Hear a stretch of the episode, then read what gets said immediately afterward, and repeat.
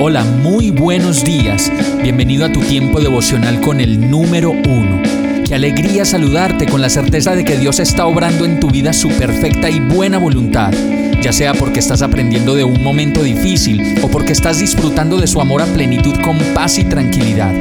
Llegó la hora de tomar tu Biblia, pues de seguro Dios te va a hablar, te va a reconfortar y lo mejor de todo, te va a dar las respuestas que estabas buscando. ¿Qué esperas? Vamos, súbete de una vez en este pequeño pero eterno vuelo devocional con destino al cielo. Y el mensaje de hoy se llama Limpia tu era. Lucas 3:16 dice, Yo los bautizo a ustedes con agua, les respondió Juan a todos, pero está por llegar uno más poderoso que yo, a quien ni siquiera merezco desatarle la correa de sus sandalias. Él los bautizará con el Espíritu Santo y con fuego, y Él está listo para separar el trigo de la paja con su rastrillo. Luego limpiará la zona donde se trilla y juntará el trigo en su granero pero quemará la paja en un fuego interminable. Yo creo que todos los días vemos cómo en los jardines de la ciudad se podan las flores, se quita la maleza y se abonan las plantas para que puedan florecer cada día más. Y como lo dice el verso, cuando comenzamos una vida con Jesús, nos damos cuenta de cosas que antes no podíamos ver y que las habíamos acomodado de manera normal en la vida maleza que nos hace daño y nos ahoga en preocupaciones, maleza que nos quita la paz y no nos permite ni siquiera dormir bien, maleza del mal humor, maleza del que dirán, la maleza de la inseguridad, de las cuentas pendientes que siguen ahí pasando factura y que necesitan un perdón radical. Y todas aquellas malezas que usted mismo de manera personal pueda inventariar hoy, ahí en este momento.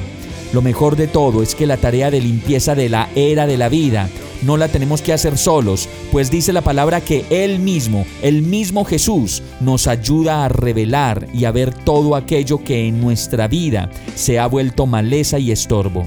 Hoy es un buen momento para quemar definitivamente toda la maleza y comenzar un nuevo propósito, una nueva vida, una nueva relación con la tierra del corazón bien abonada, perdonada y renovada para hacer todas las cosas conforme Dios las quiere y las diseñó para nosotros. Vamos a orar. Amado Dios, cada día solo puedo darme cuenta de que son más y más las cosas que me apartan de ti y de hacer tu voluntad.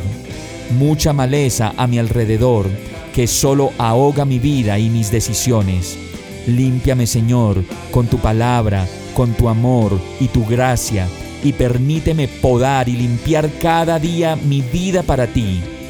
Hoy te entrego toda esa maleza que tapa mi vida y mi camino y que no me deja ver bien y decido entregarme a ti para que obres en mí, en el nombre de Jesús. Amén. Hemos llegado al final de este tiempo con el número uno.